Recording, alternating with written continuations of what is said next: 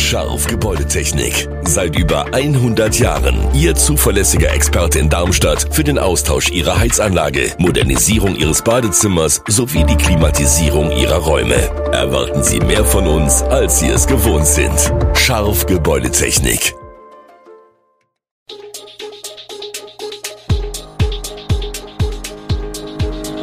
Gude, unser morgendliches News Update. Das Wichtigste aus Südhessen für Sie im Überblick. Guten Morgen aus Darmstadt an diesem 6. Juni. Die erfolgreiche Bombenentschärfung in der Darmstädter Innenstadt, ein schwerer Busunfall auf der Landgraf-Georg-Straße und der Medikamentenmangel im Odenwaldkreis. Das und mehr hören Sie heute im Podcast. Bei Kanalarbeiten in Darmstadt ist am Montag eine 500 Kilogramm Bombe aus dem Zweiten Weltkrieg entdeckt worden. Der Blindgänger wurde noch am Abend erfolgreich entschärft. Rund um den Fundort war zuvor ein Bereich im Radius von 500 Metern evakuiert worden, wie Polizei und Stadtverwaltung mitgeteilt hatten. Von der Räumung waren den Angaben zufolge rund 5000 Menschen betroffen. Die Fliegerbombe war im Bereich Pallaswiesenstraße Casinostraße gefunden worden. Während der Entschärfungsmaßnahmen bot die Stadt Bürgern Aufenthaltsmöglichkeiten in zwei Sporthallen an. Von der Räumung waren auch Unterkünfte für Geflüchtete und Kindertagesstätten betroffen. Der Bereich rund um den Fundort wurde auch für den Verkehr gesperrt. Bei einem schweren Busunfall in der Darmstädter Innenstadt sind am Montag mehrere Menschen verletzt worden. Der Bus war auf der Landgraf-Georg-Straße Richtung Innenstadt unterwegs, als er kurz vor dem Jugendstilbad in einen Laternenmast und eine Blitzersäule krachte.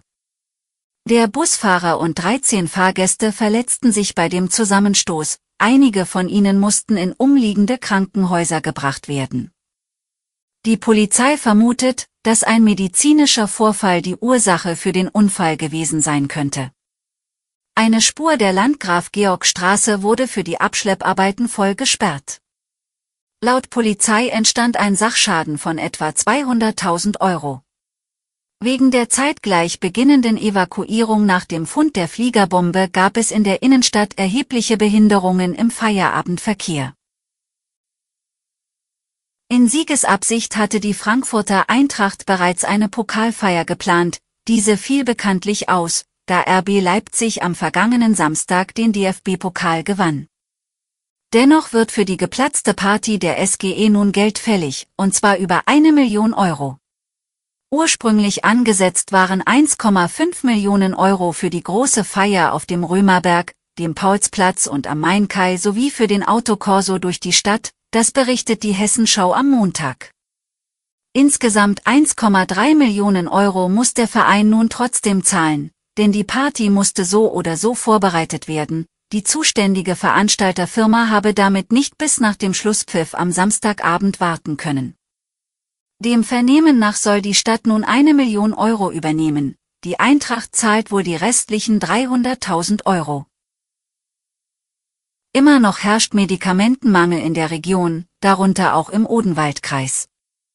377 Medikamente, so viele Präparate, die üblicherweise auf Lager wären, fehlen Heinz-Jürgen Menzer an einem Tag Ende Mai. Wie der Geschäftsführer der Apotheke am Markt in Höchst erklärt, ist das aber keine Seltenheit. Täglich fehlten zwischen 350 und 450 Arzneimittel. Laut Menzer ist das derzeit der Dauerzustand. Darunter sind Antibiotikasefte, Hustenblocker, aber auch Insulin. Mittlerweile sei eine Arbeitskraft am Tag nur damit beschäftigt, Bestellungen zu machen und Ärzte anzurufen. Anderswo im Kreis sieht es nicht besser aus. Besonders dramatisch ist laut Ursula Geishinz, Apothekerin in der Brunnenapotheke in Bad König, das Fehlen von Antibiotika und Fiebersäften für Kinder.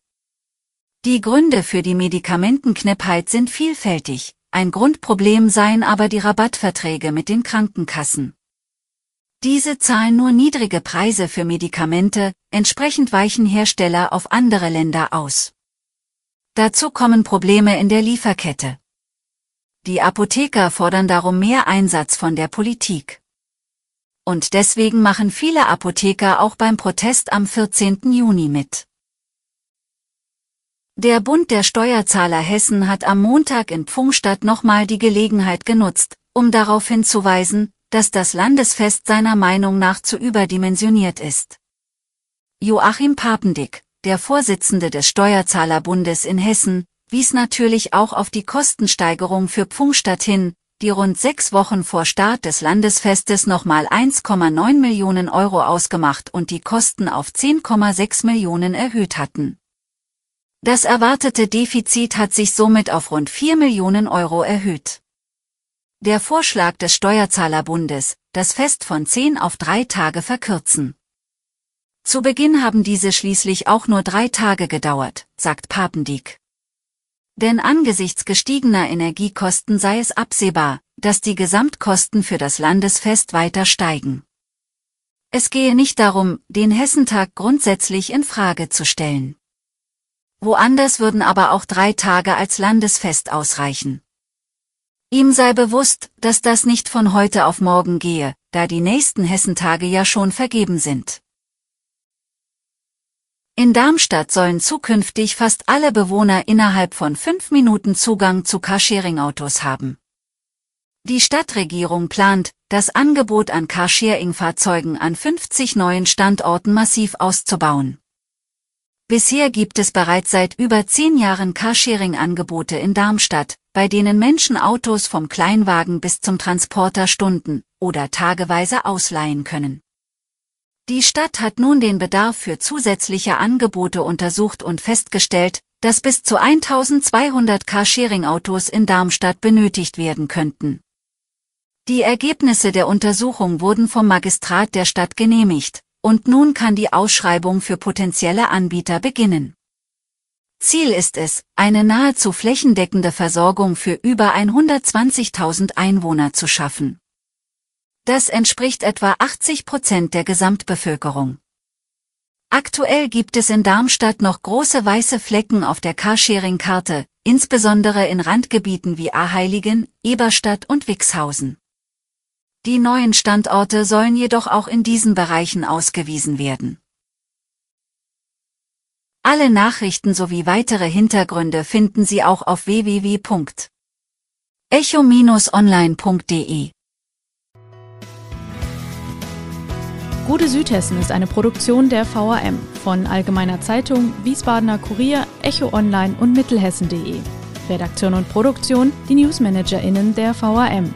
Ihr erreicht uns per Mail an audio.vrm.de.